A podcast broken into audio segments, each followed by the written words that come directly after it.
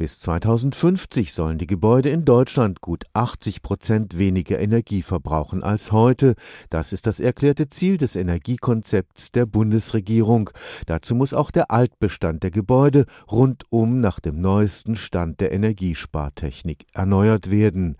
Eine gewaltige Aufgabe, der sich auch die Wissenschaftler am Zentrum Energie des Karlsruher Instituts für Technologie verschrieben haben. Das langfristige Ziel ist tatsächlich, den Primärenergieverbrauch von Gebäuden um 80 Prozent zu reduzieren. Da sehe ich gar nicht mal so sehr technologische Hürden im Vordergrund, aber es gilt zunächst mal Motoren zu entwickeln, die Sanierungsraten zu erhöhen. Professor Andreas Wagner arbeitet am KIT im Rahmen des Forschungsprogramms Energieoptimiertes Bauen.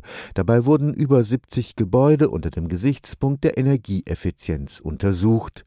Für Professor Wagner sind die Einsparziele der Bundesregierung erreichbar, allerdings nur mit erheblicher finanzieller Unterstützung der Hausbesitzer. Das technische Potenzial ist riesengroß. Da würde man sogar sagen, dass der Gebäudebestand auf 20 Prozent des jetzigen Energieverbrauchs gebracht werden kann. Auf Basis heutiger Technik kann man den Energieverbrauch von bestehenden Gebäuden um auf alle Fälle 50 Prozent reduzieren. Aber alles Energiesparen ist für die Katz, wenn sich die Menschen in den sanierten Gebäuden nicht wohlfühlen. Sehr interessant das Thema des passiven Kühlens und des Komforts, weil passives Kühlen erstmal heißt, dass ich nicht im Sommer eine Obergrenze für die Raumtemperatur einhalten kann. Und da hat sich erstaunlicherweise gezeigt, dass Leute in nicht klimatisierten Gebäuden durchaus zufrieden sind, wenn die Temperaturen etwas höher als diese normativen 25 oder 26 Grad sind. Diese Anpassungstoleranz an ein bestimmtes Raumklima wollen Professor Wagner und seine Kollegen am KIT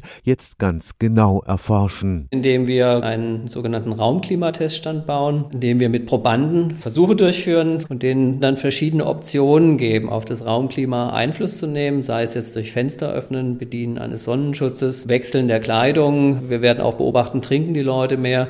Und durch dieses Mischmasch von Adaptionsvorgängen wird eben die Zufriedenheit sozusagen aufrechterhalten. Stefan Fuchs, Karlsruher Institut für Technologie